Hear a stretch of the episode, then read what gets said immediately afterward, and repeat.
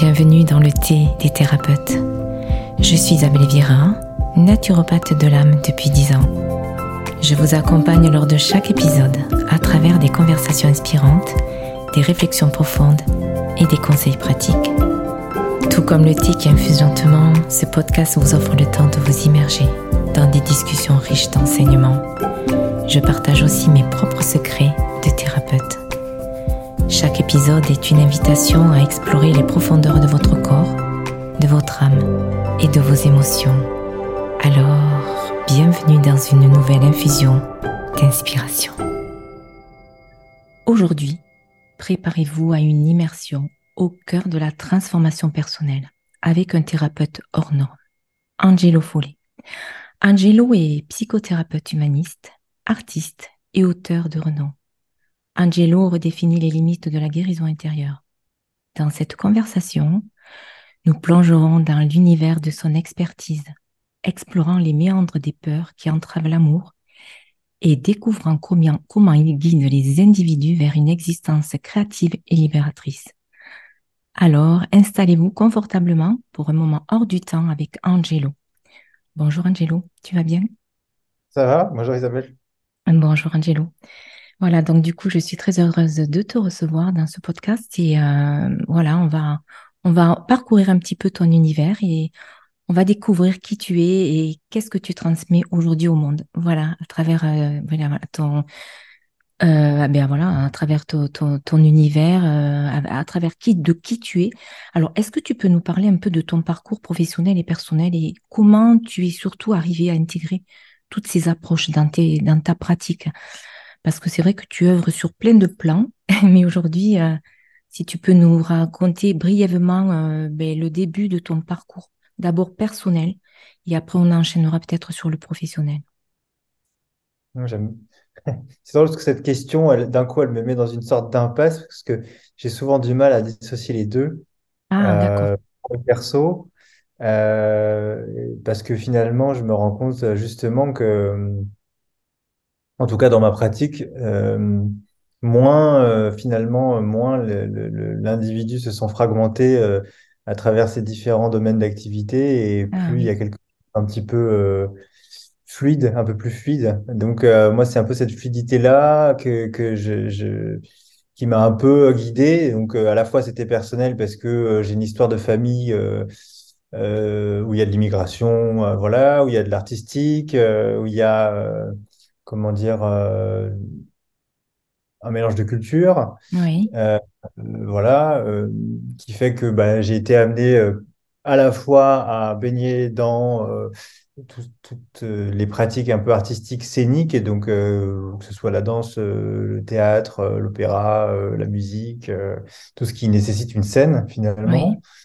oui, et en même temps, en même temps, c'est, c'est, à travers euh, cette histoire familiale, cette, cette, euh, ce contexte un peu que, que j'ai été amené petit à petit à euh, avoir besoin, moi aussi, d'être accompagné, euh, de suivre des thérapies différentes et de, et de commencer notamment par euh, euh, à la fois le, le, le- comment dire, le- l'envie de faire de la psychothérapie et en même temps, euh, j'avais euh, même pas 20 ans, donc euh, c'était beaucoup trop jeune pour, euh, bah, pour me connaître euh, et puis pour, pour, pour accompagner euh, d'autres euh, d'autres personnes. Donc, c'est plutôt l'artistique qui est venu en premier dans mes choix professionnels, et notamment bah, dans la musique et dans la production sonore, dans la composition.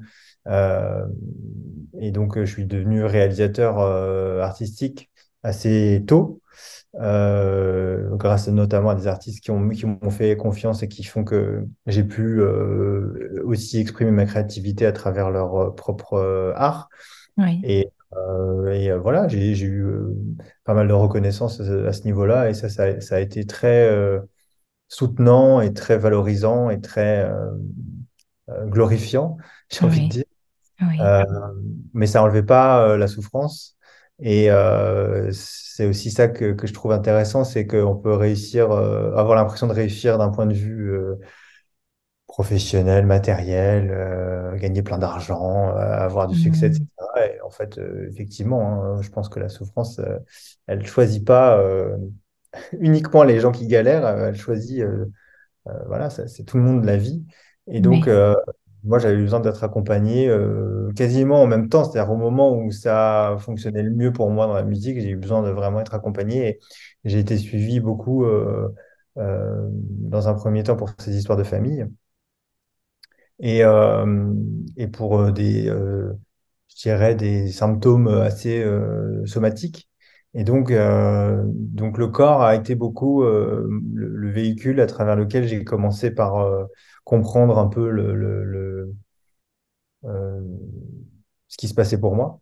oui, Et, euh, et donc, euh, c'est aussi naturellement comme ça que j'ai été formé d'abord par des pratiques plus plutôt corporelles, énergétiques, dont l'ostéopathie biodynamique, tout ce qui est l'Ayurveda, la médecine chinoise. Et puis, en fait, petit à petit, je suis allé sur beaucoup plus euh, de la thérapie parlée, et puis la thérapie hmm, individuelle, et puis finalement, euh, la psychothérapie, la psychanalyse, euh, la gestalt. euh, euh, tout- voilà, toutes ces pratiques euh, finalement quoi, quoi, qui, qui sont intersubjectives, on va dire, oui, m'ont amené à explorer aussi mon histoire familiale euh, d'une autre manière, ce qui fait que j'ai aussi exploré la systémie euh, et donc le travail aussi en groupe. euh, et euh, voilà, et aujourd'hui, c'est vrai que tout ça, ça se mélange un peu à travers un accompagnement qui d'abord s'est fait effectivement, euh, surtout pour les artistes, euh, pour eux aussi les aider à à, à mieux comprendre leur art, ce qu'ils faisaient, ce qu'ils voulaient mhm,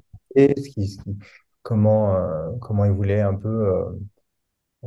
c'était, c'était pas de la, la- de l'art-thérapie, hein, parce que l'art-thérapie, c'est encore autre chose, mais c'était plutôt, thérapie de c'est plutôt de la thérapie pour les artistes que de d'accord, l'art-thérapie. ah oui, d'accord, Et puis euh, finalement, en fait, euh, ça s'est élargi à, avec le bouche à oreille, et puis euh, les réseaux sociaux, et puis euh, hmm, on balance ta peur, et puis le, le livre que j'ai écrit. oui,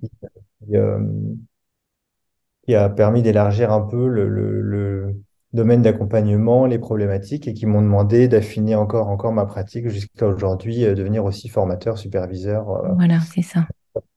Et aujourd'hui, bah, je fais de la psychothérapie relationnelle qui euh, inclut effectivement beaucoup de créativité et de, Hmm, et de corporel.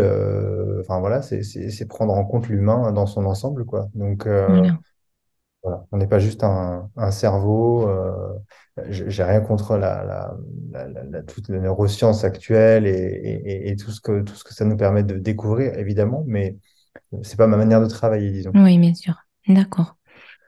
Mais c'est vrai que finalement, euh, un parcours euh, qui a justement débuté peut-être par des souffrances liées à l'enfance, qui ont euh, justement, qui t'ont permis malgré tout de devenir qui tu es aujourd'hui, parce que tu as pu euh, quand même expérimenter aussi différentes approches et différentes techniques euh, justement d'accompagnement.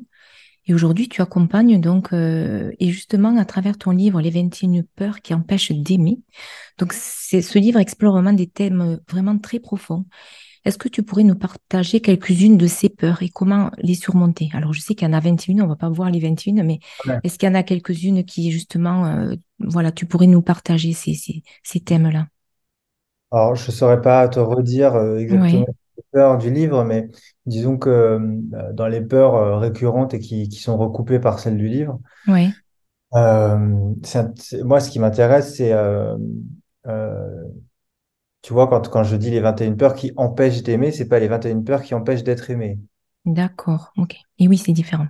C'est pas pareil. Et, et Oui, pour moi, c'est important parce que finalement, euh, c'est pas si facile que ça d'aimer. Hmm. À la oui, limite, aimé, bon, c'est confusant. Parfois, on est un peu, un peu plus désiré qu'aimé ou un peu plus euh, admiré qu'aimé. Mais quelque part, être aimé, ce sentiment-là, euh, peut-être qu'il est effectivement pas euh, commun et pas facile à ressentir dans nos relations au quotidien, mais je crois que aimer demande un- un- un- une capacité chez l'humain qui est probablement encore plus difficile. mais Euh, et oui. c'est pour ça que c'était les 21 peurs qui empêchent d'aimer, parce que ce sont des, 20 ce sont des peurs qui, euh, nous coupe de l'autre, nous coupe de Hmm. l'autre, nous mettent euh, finalement dans une, dans une posture relationnelle dans laquelle on peut avoir, par exemple, pour parler des peurs, peur d'être jugé, peur d'en faire trop ou peur de ne pas être Mhm. assez. On peut avoir peur de ne pas être parfait, on peut avoir peur euh, de, comment dire, de ne pas être à la hauteur, Oui. euh, on peut avoir peur euh, d'être abandonné d'être Mhm. rejeté, d'être humilié. Et en fait, moi, ce qui, ce qui m'importait dans ces 21 peurs, c'était de nommer des peurs qui étaient vraiment liées à la relation. C'est pour ça qu'il y a le verbe d'aimer et d'être empêché. Empêcher, ça donnait cette espèce de notion de finalement d'aller vers l'autre, de mouvement. Et Mhm. dans mon élan spontané d'aller vers l'autre, il y a quelque chose qui fait que dans Mhm. la relation, dans ma manière de, de me sentir, je le sens, je me sens empêché, ou en tout cas, il y a quelque chose qui fait que je ne peux pas euh, totalement aller au bout de mon geste d'amour, quoi, quelque Oui. part. Et, euh, et en fait, la, euh, de manière générale, si tu veux, par rapport aux peurs, euh, les peurs sont souvent, moi, ce que j'ai constaté en tout cas par rapport aux, peurs que j'ai identifiées, c'est que ce sont souvent des peurs qui sont, euh, comment je pourrais dire ça, dont la fonction est de, ne, est de ne- nous protéger du, du- de l'émotion. Il y a, Oui. il y a quelque chose dans, si tu veux, la manière dont on se protège de l'émotion, dont on se protège de, de, de la sensation, qui pourrait être, euh, qu'on peut imaginer comme euh, trop, euh, trop forte, trop grande, trop difficile à gérer, trop difficile à traverser, qui fait que la peur, elle arrive à ce moment-là comme un espèce de, de, d'écran, Oui. euh, qui fait que, par exemple, au lieu de ressentir l'abandon, je vais avoir peur de l'abandon. Oui, c'est ça. Ah, d'accord. Et Mhm. donc, Donc en fait, peur, avoir peur de l'abandon, c'est moins douloureux que de me sentir abandonné. Avoir peur d'être jugé, c'est moins douloureux que de me sentir jugé. Mhm. Avoir peur d'être humilié, c'est moins douloureux que de me sentir humilié, etc., etc. Donc en fait, ce que j'ai pu observer, c'est que euh, si la peur était si présente euh, dans nos relations et qu'elle était présente bah, chez la plupart des êtres humains, c'est au-delà, si tu veux, du sentiment de survie euh, nécessaire. euh, voilà, la, la peur, c'est aussi quelque chose au départ euh, qui est même pas de la peur, hein, qui est juste un, un instinct de survie où, euh, ben, en fait, quand on voit un danger, euh, quand on est face à un danger, on a des réflexes très archaïques qui ne Mhm. passent pas par l'émotion, parce qu'on n'aurait même pas le temps de ressentir, et qui nous, qui, qui nous mettent en mouvement. C'est mettre en mouvement, c'est mettre de l'énergie à l'endroit où il y a besoin pour euh, se mettre à l'abri, et donc euh, cet Exactement. Mhm. c'est pas une peur. Les peurs, elles sont, euh, elles sont relationnelles, elles sont existentielles, elles sont, elles s'inscrivent dans euh, quelque chose de, de- de beaucoup plus complexe, euh, et notamment pour nous éviter de ressentir. Alors souvent, c'est parce qu'il y a eu un traumatisme ou s'il y a eu un Oui. vécu, fait qu'on a eu évidemment le sentiment d'abandon, le sentiment de séparation, le sentiment de, euh, de rejet, etc., euh, qui fait que euh, même si on s'en rappelle pas, euh, notre moyen de défense premier, ça va être de plutôt le redouter et donc d'en avoir peur. Et d'en avoir peur, ça nous, a priori, ça nous permettrait de nous éviter de vivre des, des, situations dans lesquelles on va se sentir justement abandonné, trahi, rejeté, abando- euh, jugé, etc. Mais au final, euh, ce qui est intéressant dans les peurs, c'est que ce sont souvent euh, à travers ces peurs-là que nous allons reconfigurer des situations dans lesquelles on va revivre le trauma. Oui. D'accord. Euh, et donc, c'est pour ça que je travaille beaucoup dessus, parce que c'est à la fois extrêmement essentiel de ressentir ce- cette peur, et en même temps, euh, à la fois essentiel de voir comment finalement, à partir de cette peur, on remet en place des schèmes relationnels et des dynamiques euh, euh, voilà, relationnelles avec l'autre. euh, qui vont potentiellement re- remettre euh, en scène et reconfigurer euh, quelque chose qui va, euh, euh, comment dire, euh, réactiver la blessure ou réactiver le, le traumatisme. Mhm. le traumatisme. D'accord. Moi, je vais couper mes mails parce que j'ai Ah. s'affoire. C'est moi, c'est moi. Hop là, c'est bon. Et sinon, comment tu, euh, est-ce que tu peux nous partager des stratégies ou des pratiques personnelles, euh, enfin personnelles, euh, puissantes surtout, qui, peuvent être utilisées pour, surmonter justement ces peurs? Est-ce que tu as quelques, voilà, quelques pratiques puissantes à nous partager? Les pratiques puissantes, je suis pas sûr.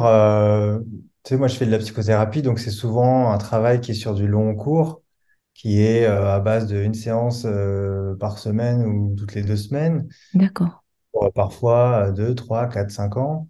Euh, et euh, et euh, je suis assez pour, alors non pas que ça dure longtemps, mais en tout cas que ça euh, suive euh, le rythme euh, nécessaire et le rythme, euh, comment dire, euh, euh, naturel, j'ai envie de dire naturel, euh, de chaque personne euh, pour, euh, pour que tout ça se délie. Parce qu'en fait, euh, moi, personnellement, je ne crois pas au déblocage euh, spontané euh, en une pratique euh, avec euh, un, euh, un. D'accord. Oui, oui, oui, je comprends. J'y crois pas dans le sens où c'est pas que j'ai pas pu euh, ressentir moi, euh, par exemple, des effets avec euh, des, des pratiques. euh, alors soit ça peut être, euh, soit c'est pratiques, euh, je sais pas moi, euh, euh, des séances de coaching euh, hyper, comment dire, comment je pourrais dire ça, euh, très confrontantes, euh, ou alors euh, des séances d'ostéopathie ou de d'énergétique. Oui, hmm. D'acupuncture, oui. ressentir des choses très puissantes et très euh, spectaculaire.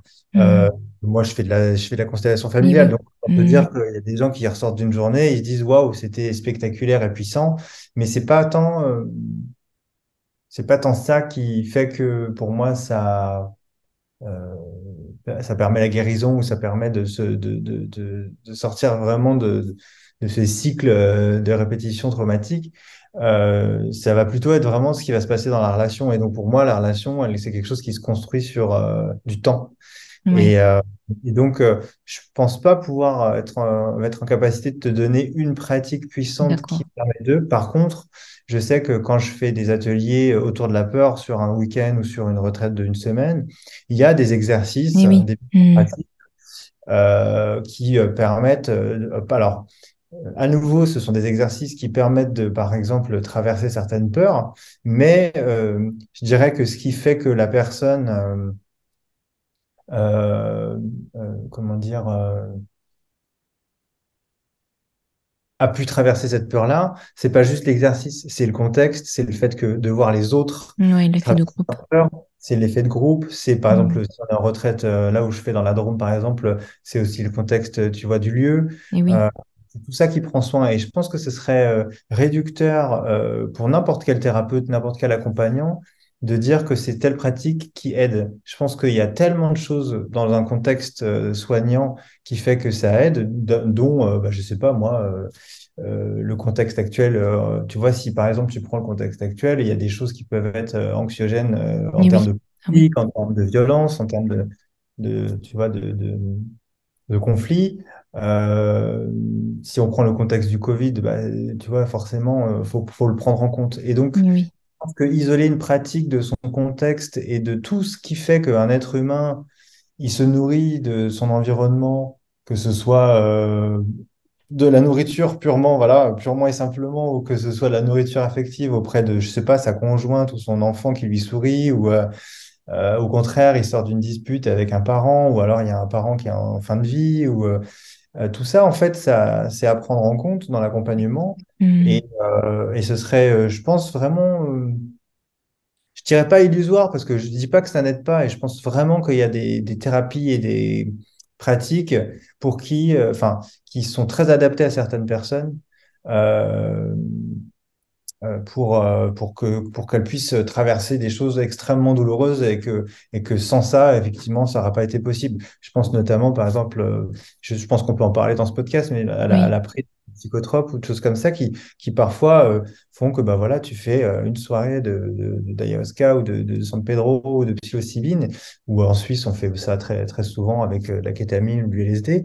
Et ben, euh, il se passe quelque chose qui effectivement est puissant, spectaculaire, unique et qui fait qu'il y a un avant-après. Et Hmm. ça, tout à fait, euh, j'arrive tout à fait à le concevoir.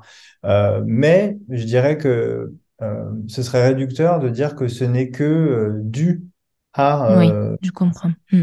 donc, moi, je pourrais te donner des exemples très simples, si tu veux, où quelque chose qu'on fait très rarement, c'est déjà de dire nos peurs. C'est-à-dire que moi, je vois mon gamin qui a deux ans, quand il a peur, il arrive à me le dire. Mais je me dis, Mm. Il y a tellement peu de gens qui finalement arrivent à se dire entre eux, bah là, j'ai peur de ça. Là, je vois beaucoup, Mm. par exemple, de, de couples qui sont en conflit, ou choses, tu vois, de, de- de relations comme ça, où en fait, c'est beaucoup de la peur. Oui, J'ai c'est sûr. si euh, je me mets à faire du pole dance. euh, J'ai peur que euh, tu m'abandonnes si euh, je, je te dis que j'ai envie de voyager seul pendant une semaine euh, parce que j'ai besoin de me retrouver et d'explorer le monde sans toi. Enfin, c'est tout bête, tu vois, c'est pas très spectaculaire. Mm. Finalement, euh, moi, je me rends compte a, c'est pas si accessible que ça de pouvoir communiquer ses peurs, de pouvoir le dire à l'autre, que l'autre l'accepte, que l'autre nous dise aussi ses peurs. Et donc, du coup, bah, par exemple, il y a un exercice très simple qu'on fait en groupe, euh, quasiment au tout début de, de, de, de session, d'atelier, c'est ça, c'est simplement déjà, euh, d'où le compte Balance ta peur qu'il y a sur, euh, sur Oui, c'est Instagram, ça. Mm. qui était un peu cette, avait cette vocation-là, tu vois. Mm. Après, derrière, bah, il y a des exercices, euh, des mises en pratique qui peuvent impliquer un peu plus le corps. Euh, il y a un exercice qu'on fait, par exemple, quand il y a beaucoup d'espace euh, pour pouvoir marcher et courir. C'est euh, le, le- mais c'est très connu comme exercice. C'est un exercice où on a les yeux bandés. Il y en a un qui a les yeux bandés et l'autre qui doit nous guider à la voie. Ah Et oui, faire mais confiance. par contre, tu dois courir, tu vois, tu dois. Et donc, c'est des choses un peu, si tu veux, qui, quand le corps est impliqué, et je pense pour le coup que dans n'importe quelle pratique, c'est aussi parce qu'on inclut le corps que ça devient soignant. Et oui. Euh, parce que c'est pour ça d'ailleurs hein, que de juste écouter un podcast ou de juste lire un livre, parfois, bah, ça suffit pas. à- On a beau avoir compris euh, tout ce qui se passe, euh, c'est pas forcément aidant parce que le corps n'est pas impliqué et que surtout il n'est pas impliqué dans une relation. Mm. Euh, du coup, bah, effectivement, un exercice qui implique le corps dans une relation, qui est par exemple de courir euh, les yeux fermés ou les yeux bandés, à juste être guidé à la voix de l'autre, euh, bah, ça, c'est assez confrontant et ça permet de voir comment je me crée, comment je, comment je crée du lien avec l'autre, de voir Mm. si je fais confiance ou pas, euh, ou au contraire, est-ce que j'ai plutôt tendance à être euh, un peu maso et à y aller euh, la tête, la tête en avant sans prendre, sans prendre de précautions. Voilà, et donc pendant une semaine ou pendant un week-end, en général, il y a plein d'exercices comme ça qui permettent d'explorer des peurs à plein de, plein d'endroits différents, quoi. Mm. Je vous offre un cadeau, une méditation, un véritable soin vibratoire qui s'intitule Voyage au cœur de l'être. Vous pouvez le recevoir en le téléchargeant, en cliquant sur le lien en dessous de ce podcast. Et concernant les peurs transgénérationnelles, alors tu parles de, tu parlais euh, de, de l'importance de réapproprier son histoire transgénérationnelle. Comment les peurs peuvent-elles être transmises de génération en génération? Euh, et comment on peut les transcender? Déjà, je précise un truc, c'est que transgénérationnel, c'est euh, techniquement, c'est forcément au-delà de la quatrième génération. C'est-à-dire que c'est à Hmm, partir des arrière-grands-parents. Si c'est pourquoi? Parce qu'en fait, quand c'est euh, euh, entre les enfants et les parents ou les parents et les grands-parents, Oui. Euh, en général, vu que tout le monde est encore vivant à ce- à- jusqu'à ce- cette échelle-là, euh, on, on dit que c'est plutôt intergénérationnel. Donc, ça veut dire que c'est entre vivants qu'on se transmet les choses. Hmm, Alors que transgénérationnel, ce sont, c'est forcément avec des personnes qu'on n'a pas connues, donc qui Hmm, sont mortes la plupart du temps. Euh, et donc, euh, pour que, pour qu'il y ait quelque chose de transgénérationnel qui se, qui se mette en place, alors les peurs, ça peut être évidemment des peurs, euh, comment dire? des peurs qui sont liées à, euh, à l'éducation. Et donc là, du coup, ça va être quelque chose qui va être euh, effectivement de l'ordre de l'éducation. C'est-à-dire, bah, je sais pas, si par exemple, ma, mon arrière-grand-mère a dit à ma grand-mère qu'il fallait euh, avoir peur des hommes parce que euh, parce qu'ils pouvaient être violents ou parce qu'il Hmm, fallait absolument pas dépendre d'un homme euh, euh, et être absolument autonome. Euh, ben ça c'est quelque chose qui est un discours et qui est de l'ordre de l'éducation, donc oui. une valeur et du coup qui va pouvoir être qui a été dite à haute voix, transmise à haute voix et qui va pouvoir par exemple être retransmise de la grand-mère à la mère, qui va sa fille en lui disant ma fille, attention, Hmm. Les hommes, euh, etc. Ou, euh, euh, c'est important que tu sois autonome, indépendante, euh, que tu gagnes ta vie, euh, euh, voilà, que tu que tu dépendes pas de, de- de- d'un homme, etc. Et puis, bah, si cette femme a, a une fille, peut-être qu'elle lui dira la même chose. Et oui, Et voilà. là, c'est quelque chose qui est plutôt de l'ordre de la transmission euh, consciente, donc euh, une forme de, de- de- de- d'éducation et de transmission de valeurs, qui fait que a priori, il n'y a pas trop de euh, la peur est là, le stress est là, parce que bah, en fait, on a quand même généré un, un mythe familial, c'est-à-dire un récit autour d'un vécu euh, de la part d'un membre de la famille qui fait que, euh, a priori, on va prendre cette, ce récit comme une vérité. Et donc, en fait, on va faire de cette histoire-là l'histoire de la famille, l'histoire de... Hmm. Alors que, en fait, ça n'a ça n'a été que le point de vue et la Et représentation de voilà, la c'est ça. La- Oui. Et est-ce Euh, que tu penses qu'on peut les transcender, justement, ces peurs euh, trans- transgénérationnelles? ah bah oui, sinon je ferais pas mon métier. Voilà, justement, non, je voulais que tu, tu en parles justement. Après, ça, c'est pas, c'est pas quelque chose qui se. Là, là, je parle vraiment d'éducation. Par contre, Oui. là où on travaille, nous, c'est au niveau de l'inconscient. C'est-à-dire que, Hmm. point de vue, la- la- alors moi, je fais de l'analyse transgénérationnelle, donc c'est quand même euh, fondamentalement psychanalytique, euh, mais transgénérationnel. Et donc, du coup, ça veut dire que euh, on va partir du principe qu'on va travailler avec l'inconscient, qui est l'inconscient familial, l'inconscient, transgénérationnel. Et à ce moment-là, ce qui ne se trans, ce qui se transmet de génération en génération, de génération en génération, c'est, la plupart du temps euh, du non-dit. Donc, Hmm. du famille, euh, qui peut faire symptôme, justement, de génération après en génération.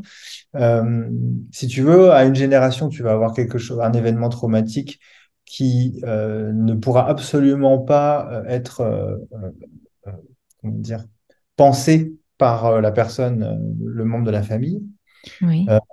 Et du coup, comme elle elle pourra pas le penser, bah, il va y avoir quelque chose qui va se transmettre en creux, c'est-à-dire indirectement à la génération d'après. La Mhm. génération d'après, potentiellement, elle va pouvoir euh, juste euh, y accéder, mais de manière, euh, euh, comment je dirais, de manière décalée, de manière détournée. Donc, elle va pas avoir, elle va pas pouvoir accéder, cette personne-là, à, l'événement traumatique direct, mais d'une manière, d'une manière peut-être symbolique, d'une manière décalée, de, d'une d'une Automatique, ou peut-être avec des rêves récurrents, ou des choses comme ça. Euh, et dans ces cas-là, elle va pouvoir peut-être éventuellement euh, euh, pouvoir se l'imaginer, pouvoir se le représenter. Sans pouvoir forcément le dire, sans pouvoir forcément l'exprimer. Donc, elle va, elle va peut-être juste avoir des images, mettre, mettre des mots dessus, mais elle va pas pouvoir le dire à l'autre, elle va pas pouvoir le... Et donc, du coup, encore une troisième génération d'après, ben, petit à petit, ça va prendre forme, ça va commencer à se concrétiser, ça va être de plus en plus près. Et donc, du coup, de l'impensable, on passe à l'innommable, et de l'innommable, on passe à l'indicible. Et l'indicible, Hmm. c'est quelque chose qu'on va pouvoir penser, qu'on va pouvoir s'imaginer, mais qu'on va pouvoir dire. Parce que souvent, c'est souvent euh, le cas, il y a la honte qui est là et qui fait, Hmm. bah, et qui fait qu'on on peut pas le dire.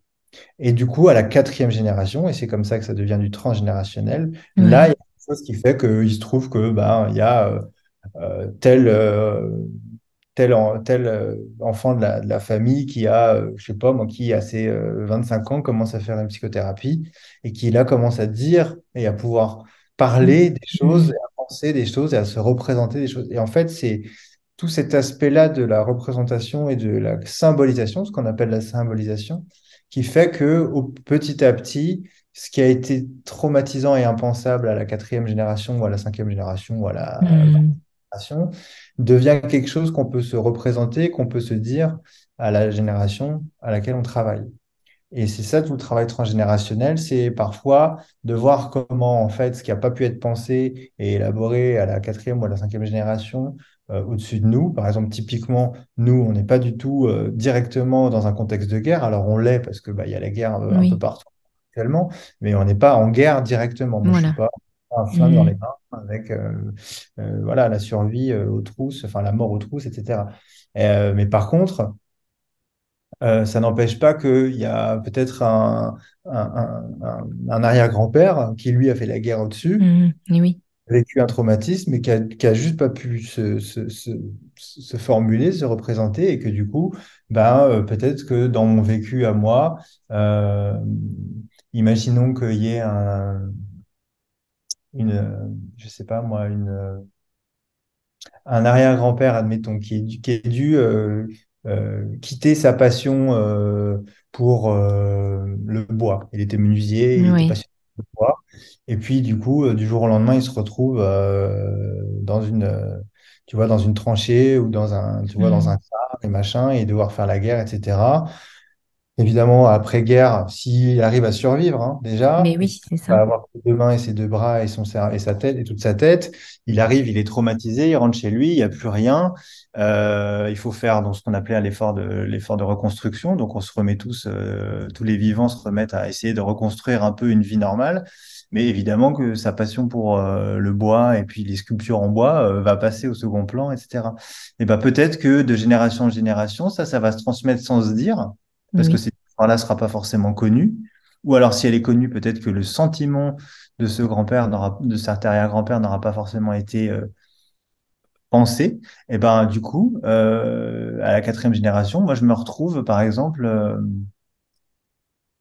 euh, dans une, dans un conflit euh, euh, de, dans, je sais pas, j'ai la, j'ai la quarantaine et euh, j'ai envie de changer de métier et j'ai envie de, je suis en pleine crise professionnelle Euh, et en fait, je suis pris par euh, l'envie de suivre ma passion et en même temps euh, la peur finalement que euh, qu'on me Mm. l'enlève, que ça marche pas. Et donc du coup, bah, toute ma vie, je vais choisir des métiers euh, qui vont être pratico-pratiques parce que bah, à l'époque, Mm. un grand-père, c'était un effort, un effort de reconstruction euh, et que du coup, moi, euh, vivre de ma passion, c'est c'est pas possible quoi. Mm. D'accord. Ça, en fait, qu'on travaille, tu vois, c'est parce que je- Mm.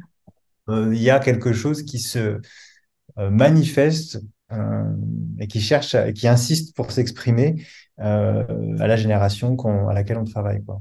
D'accord. Et tu as évoqué aussi la créativité comme un acte de guérison. Ouais.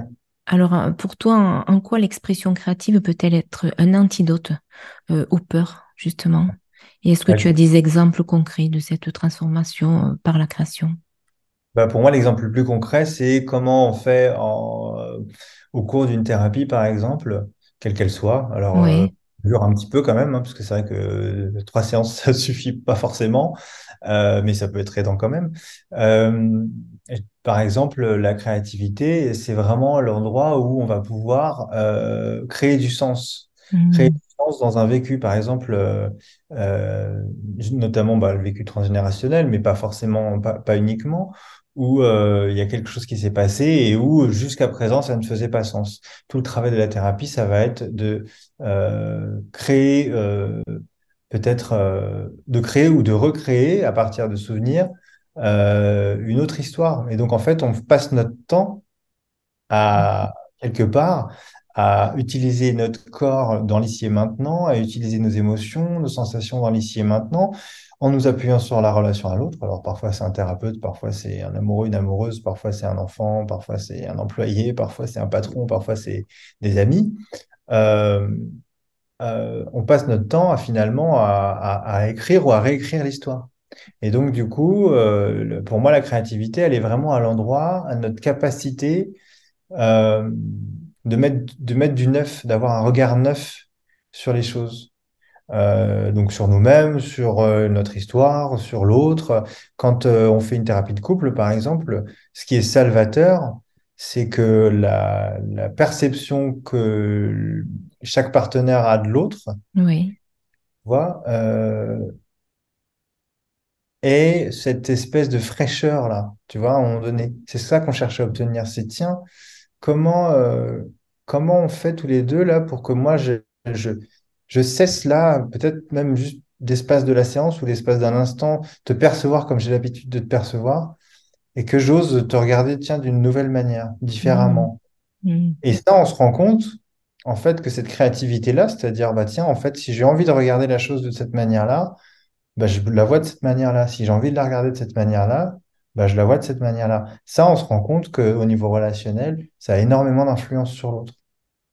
Ce qui est thérapeutique, c'est aussi comment le, thérapeute va nous regarder. C'est-à-dire que, en fait, si je passe mon temps, moi, et c'est pour ça que j'ai plutôt une thérapie relationnelle qu'une thérapie euh, basée sur les symptômes, par exemple, ou euh, sur un diagnostic, c'est parce que je considère que ma manière de percevoir mon client ou mon patient, si on veut l'appeler comme ça, euh, eh ben, va influencer la manière dont il va être avec moi aussi, quoi. Mmh.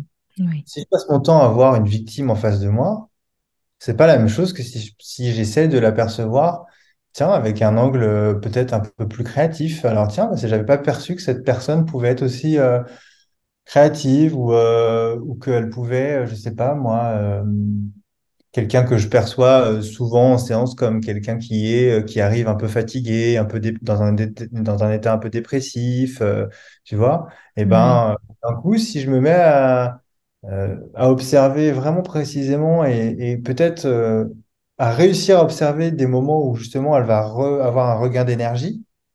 Ça, je vais pouvoir les nommer, je vais pouvoir dire, ah bah tiens, c'est intéressant parce que là, d'habitude, je vous vois comme ça.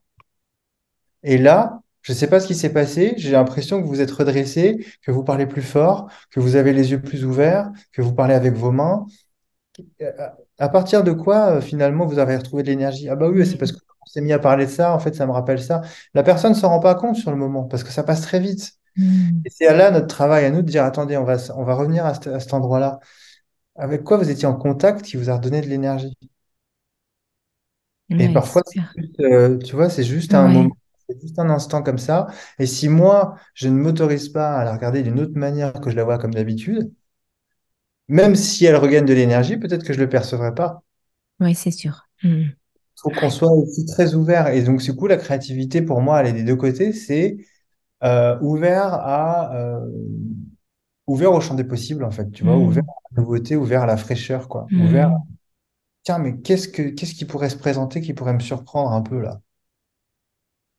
Et c'est souvent d'ailleurs euh, comme ça que finalement on se rend compte que les, alors, je parle beaucoup des couples parce que c'est souvent dans les couples que ça se met le plus facilement, mais qu'on peut tomber aussi parfois dans une routine ou dans un, tu vois, dans quelque chose d'assez euh, anxiogène. Hmm. c'est sûr, d'accord. Et c'est vrai que tu parlais aussi d'écologie collective et créativité individuelle. Alors, je ne sais pas comment, en quoi consiste en fait cette synergie euh, entre l'existence individuelle et créative et l'influence de l'écologie collective. Euh, pour toi, c'est quoi en fait cette, cette écologie collective et, euh, et la créativité individuelle? Est-ce qu'il y a, une, une synergie entre Oui, alors l'écologie pour moi, euh, elle est à l'endroit où justement, c'est marrant, je lisais je relisais ou, un article que je n'avais pas fini de lire tout à l'heure. Et alors, il parlait pas directement de ça, mais en fait, l'écologie, enfin, le, le, ce qui est écologique pour moi au niveau relationnel, c'est quand je n'agis pas comme si j'étais seul. Hmm.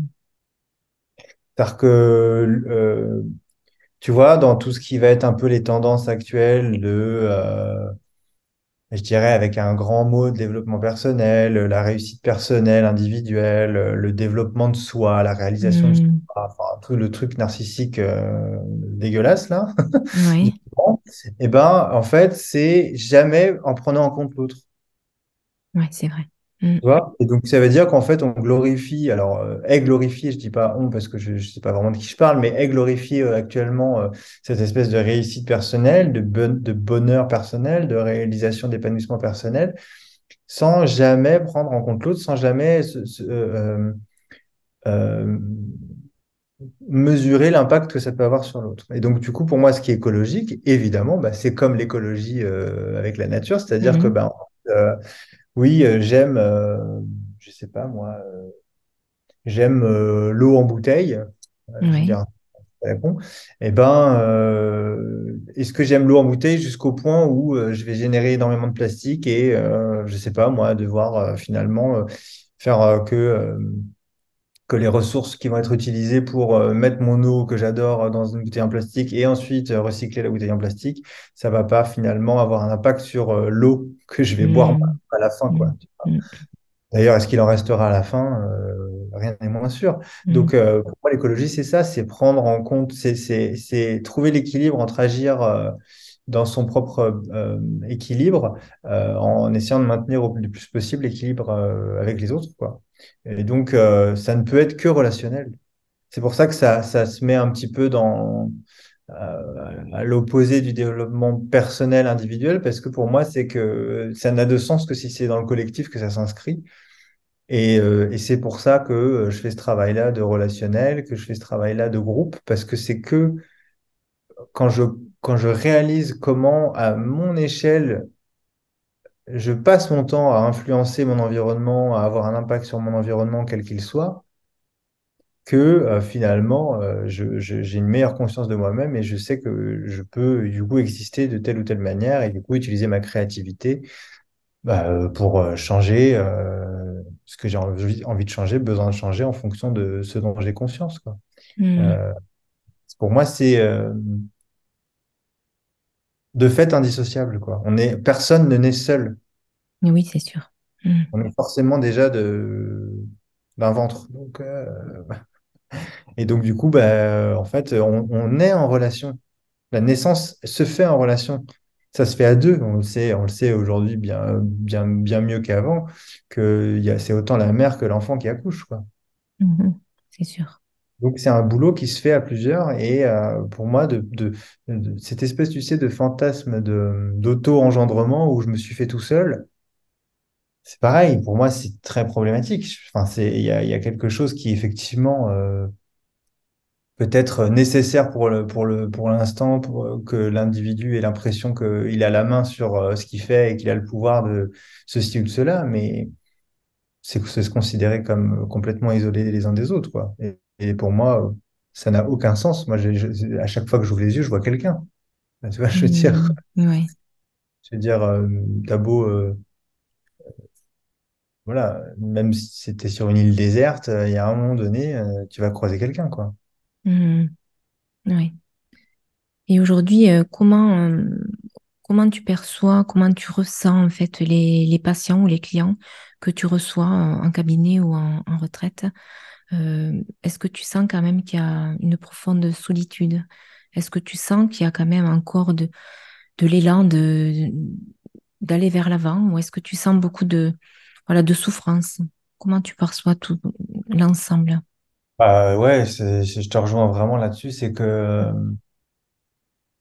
moi, j'ai vraiment l'impression déjà que quand la personne vient en thérapie, Oui, c'est déjà pour être un peu moins isolée. Hmm, c'est ça. Tu vois, c'est même la base, je crois, actuellement de la thérapie, c'est de, Hmm, que chaque personne qui vient consulter se sente déjà un peu moins seule.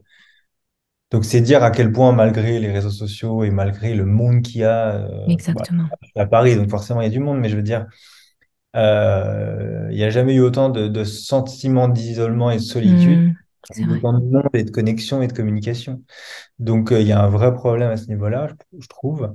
Moi, j'ai la chance d'être assez vieux pour avoir connu le monde sans les réseaux sociaux et sans les smartphones Ouais.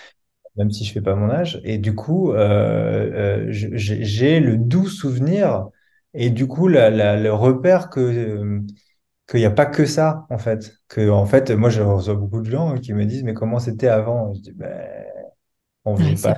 On ça.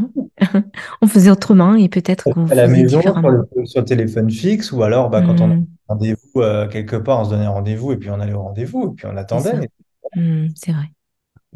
et on se faisait confiance quoi. Tu Hmm, vois? C'est- Donc il y a, y a, y a de l'isolement, mais il y a aussi quand même euh, qui joue dans l'isolement, j'ai l'impression quand même euh, une grande difficulté à, à faire confiance, à côté, à compter les uns sur les autres. Euh,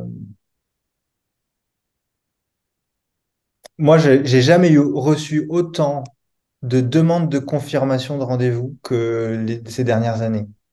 Ah oui. Moi, par exemple, si je te dis oui à un rendez-vous, Ouais.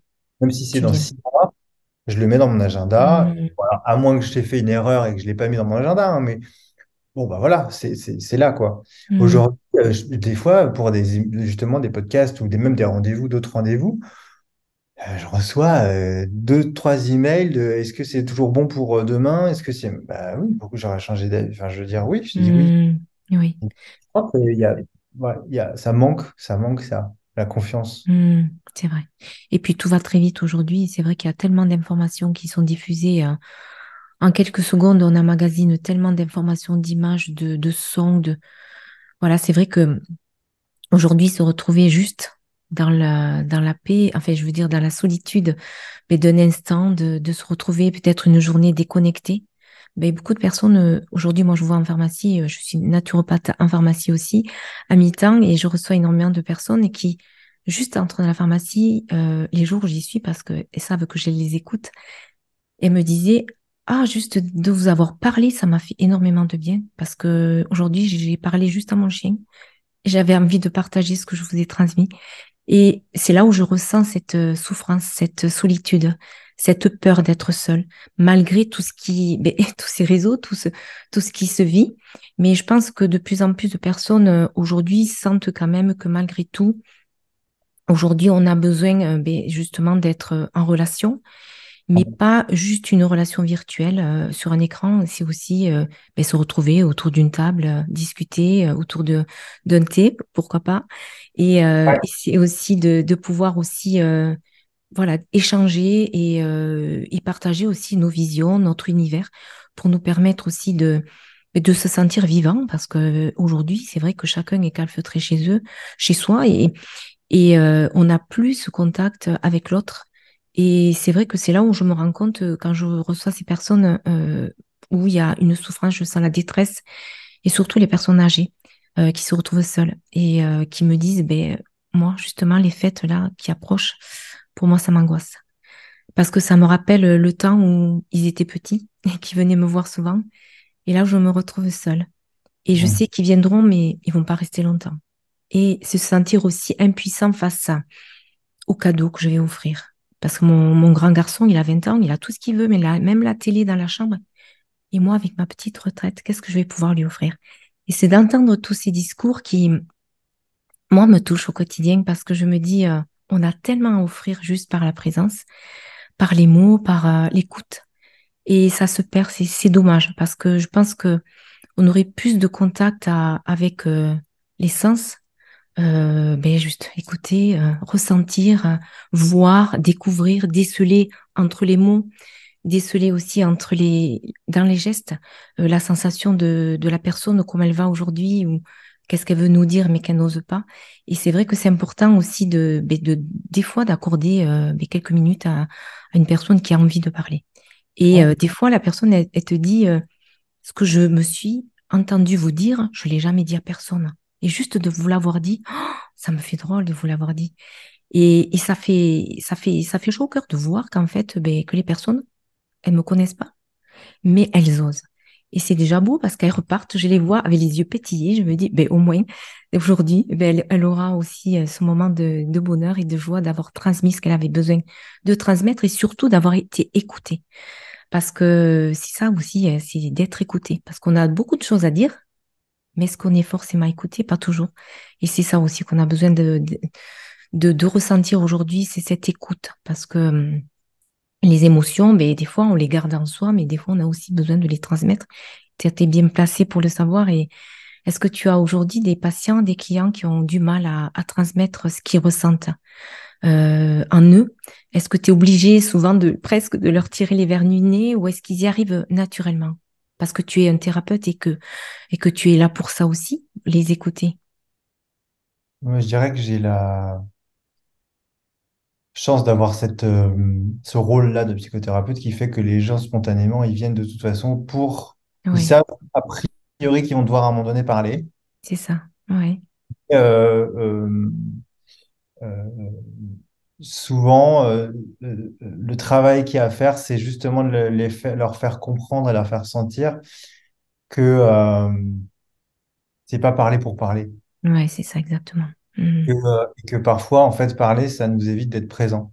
Et donc, euh, parfois, il m'arrive de juste proposer qu'on soit là comme ça et qu'on qu'on respire ensemble, qu'on soit présent, voilà, quitte à ce qui est un peu de silence, euh, mmh.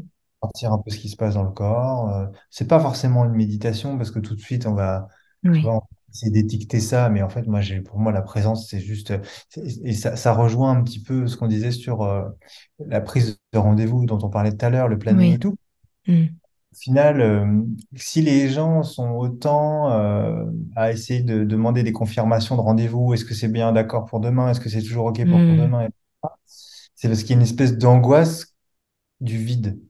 hmm, c'est ça. En fait, qu'est-ce qui se passe si moi je te dis, ah bah non, finalement, la veille, euh, bah non, je peux plus, Hmm, ou j'avais oublié, ou... Et ben, du coup, la personne, elle, le- son réflexe, ça va être tout de suite de remettre quelque chose à la place, de remettre euh, dans cette case vide une autre activité, un autre hmm, oui. Hein. Et donc, euh, pour moi, ça, c'est aussi quelque chose qui fait que euh, les gens ont de plus en plus de mal à être présents, euh, parce que la présence, ça nécessite parfois euh, ce qu'on peut aujourd'hui appeler de l'ennui, mais au final, euh, c'est quand même un bien grand mot, l'ennui. Moi, je, je trouve que des fois, tu es là, il n'y a rien besoin de faire, forcément faire quelque chose. Ah oui. On Hmm, regarde dans les transports, ils sont tous avec leur téléphone. hmm, c'est vrai. Hmm, à toutes les têtes baissées, qu'est-ce que tu veux voir les visages? Tu peux même plus regarder oui. les visages, ils sont tous comme ça, surbrillants. ce- Hmm, c'est vrai. Très peu de gens lisent, ou il y en a encore quelques-uns, et puis après, ben, sinon le reste, c'est le téléphone, l'ordinateur, euh, les hmm, tablettes. c'est vrai. Donc, euh, donc pour moi, en fait, cette, euh, euh, cette présence, elle permet de, de, effectivement, pour répondre à ta question, permet de, de, de, créer un espace dans lequel les personnes, elles vont pouvoir se dire plutôt que parler. quoi. Parce que parler, c'est très. Il y en a qui le font très bien. Et des fois, moi, j'ai l'impression qu'ils ils parlent tout seuls. Je leur dis des fois, j'ai l'impression que ça fait un quart d'heure que vous parlez toute seule. Ah bon, comment ça? Je dis, bah, je sais pas. J'ai l'impression que déjà, vous pourriez raconter ça à n'importe qui. Et puis, en plus, euh, je suis pas trop sûr de savoir ce qui m'est vraiment adressé, ouais, là-dedans. Et d'un coup, je me remets la relation. D'un coup, je me fais hmm. exister dans, dans la relation. Et je me dis, je lui dis, tiens, au fait, je suis là. T'avais pas peut-être, t'avais peut-être pas vu, mais en fait, je suis là. Ah oui. Et bon, coup, là, ça ça fait quelque chose qui fait que on va pouvoir rentrer dans la thérapie, quoi. Et oui, oui, je comprends. Voilà. Mais écoute, euh, en tout cas, est-ce que tu as envie, Angelo, de rajouter quelque chose ou de donner un conseil ou juste euh, une phrase, enfin, ce qui, ce qui te semble Non, moi, je voulais te demander pourquoi tu faisais ce, ce que tu faisais là, toi? Le Pourquoi tu fais ça? Ben, le podcast, euh, c'est parce qu'en fait, voilà, moi, je, suis donc naturopathe en pharmacie depuis 10 ans et euh, je rencontre beaucoup de personnes, mais aujourd'hui, j'ai envie aussi de, rencontrer des thérapeutes pour pouvoir partager nos univers et, et transmettre aux, aux auditeurs pour que ces personnes-là, peut-être, peuvent euh, aussi découvrir de nouvelles idées, de nouveaux champs des possibles, peut-être pour à explorer. Parce que des fois, on se can- cantonne juste à, telle, telle thérapie, telle thérapie, telle thérapie, mais on ne sait pas qu'il il en existe des, des milliers. Et euh, peut-être d'écouter un mot d'un podcast, une phrase, juste ressentir une vibration, peut-être va pouvoir peut-être déclencher l'envie d'aller mieux ou l'envie de mettre des choses en place. Et, euh, et faire ces podcasts, pour moi, c'est c'est juste diffuser des informations et avec le cœur et, et juste aussi de partager des, des moments de thérapeute parce que des thérapeutes, en fait, on est tous, moi je dis, on est tous des thérapeutes en soi puisque euh, on a tous la capacité de, ben justement, de se reprendre en main et, mais des fois, on a besoin d'être accompagné. Et c'est aussi peut-être aussi stimuler cette capacité intérieure qu'on a tous en soi d'être des thérapeutes en soi. Donc euh, voilà, c'est vraiment euh, c'est un rêve de petite fille. Moi, je rêvais de, de faire le tour du monde pour interviewer des, des guérisseurs dans le monde. Alors, j'ai pas pu le faire dans le monde. je me cantonne juste en France, déjà pas mal. Et là, euh, je peux pas les, les, les rencontrer de, à- de, réellement, mais au moins, je peux juste les interviewer et, et justement créer ce lien et pour pouvoir après peut-être diffuser ces petites clés d'inspiration de chaque thérapeute à travers leur univers. Et voilà, donc du coup, aujourd'hui, c'était vraiment un, podcast sur euh, les peurs, sur ton univers, sur euh, ton monde aussi, et puis euh, aussi ton monde euh, artistique. Donc euh, c'est vrai que la dernière question, moi, que je rêvais de te poser, parce que j'ai lu ça dernièrement et ça m'a impressionné. Je savais pas du tout quand j'ai pris rendez-vous avec toi. Juste la dernière question, euh, j'ai su que tu es, tu as été euh, et tu es, tu as, tu as participé à un, un projet avec euh, Grand Corps Malade, c'est bien ça? Et voilà, c'est ça. Et du coup, j'ai été impressionnée parce que je trouve que tu as un univers tellement multiple et ça montre bien que l'être humain a, a la possibilité ben, d'être euh, pas juste un, mais il peut être plein, en fait. Et donc, du coup, euh, est-ce que ça a été un passage dans ta vie ou est-ce que tu es encore dans ce mouvement de, dans le monde artistique? Et euh, j'ai fait dix bonnes années de, réalisation artistique, dont effectivement deux albums avec Fabien, donc Encore Malade, et puis j'ai fait la BO de ses films aussi, ces deux films. Et du coup, ça a été vraiment une des plus belles rencontres. J'imagine. déjà parce qu'il est très talentueux et que c'est vraiment quelqu'un qui est, euh, qui est drôle, qui est gentil, quoi. C'est un vrai gentil. Mmh, oui. Ça, ça, ça a été un peu comme un grand frère euh, à une époque, euh, voilà, à un moment donné dans ma vie. et puis, et puis voilà, sa confiance fait que du coup, j'ai aussi été contacté par d'autres artistes et, et ça a donné lieu à plein de, plein de belles rencontres. Donc, donc ouais, c'était une grosse période de ma vie, mais c'est vrai qu'aujourd'hui, la thérapie prend, je, je mets beaucoup, beaucoup d'énergie et de temps à, à, accompagner. Euh, je continue de faire de la réalisation artistique, mais pour euh, euh, des projets vraiment, euh, comment dire, euh, je, je, je, prends pas autant de temps qu'avant. Mmh. je travaille actuellement avec un jeune artiste qui va sortir son album l'année prochaine et on, on, fait pas mal de morceaux ensemble là. entre autres, il a bossé avec d'autres gens, mais du coup, c'est vraiment mmh chose qui me tient à cœur et au final, euh, on passe quasiment autant de temps à parler comme ça, tu vois, à mmh. expliquer son univers, à aller voir un peu euh, ce qu'il ressent, etc., que finalement à faire de la musique. Et mmh. ça a toujours été ma manière de, de composer, euh, c'est-à-dire vraiment d'aller à la rencontre, quoi, tu vois, de... Mmh. Je suis pas juste un mec qui met des notes et qui met des qui met de la musique. J'essaie vraiment de comprendre quel est le qu'est-ce que veut raconter cette personne et pourquoi et comment. Et, et du coup, en fait, moi, j'ai plus l'impression de faire, euh, faire la BO du film de, de quelqu'un, tu vois, que mmh. un peu un décor, quoi, si tu veux.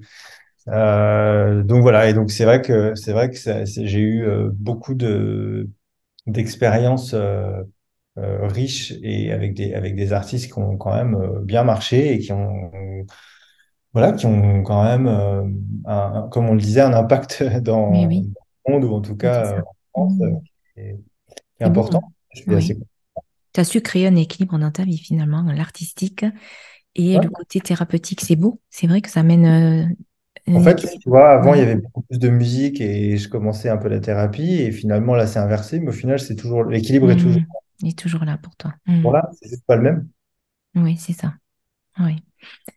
Voilà, donc du coup, ben, écoute, euh, Angelo, je vais pas te retarder plus parce que je sais que tu es pris. Et en tout cas, je te remercie sincèrement et, et euh, vraiment, euh, c'est vraiment riche puisque tu as transmis quand même beaucoup de d'informations au sujet des peurs aussi à travers ton univers. Et en tout cas, je te remercie sincèrement d'avoir accepté de, vivre ce moment avec moi dans le thé des thérapeutes. Et je vous dis donc merci d'avoir écouté ce podcast. J'espère que ce moment avec Angelo vous aura inspiré. Et surtout, n'oubliez pas de rester curieux, d'explorer le monde et, qui vous entoure et de continuer à apprendre. La vie est un voyage et chaque nouvelle connaissance est une étape vers la compréhension et l'épanouissement. Merci de nous avoir accompagnés et à bientôt pour de nouvelles découvertes. À très vite. Au revoir Angelo. À bientôt je vous offre un cadeau, une méditation, un véritable soin vibratoire qui s'intitule Voyage au cœur de l'être. Vous pouvez le recevoir en le téléchargeant en cliquant sur le lien en dessous de ce podcast.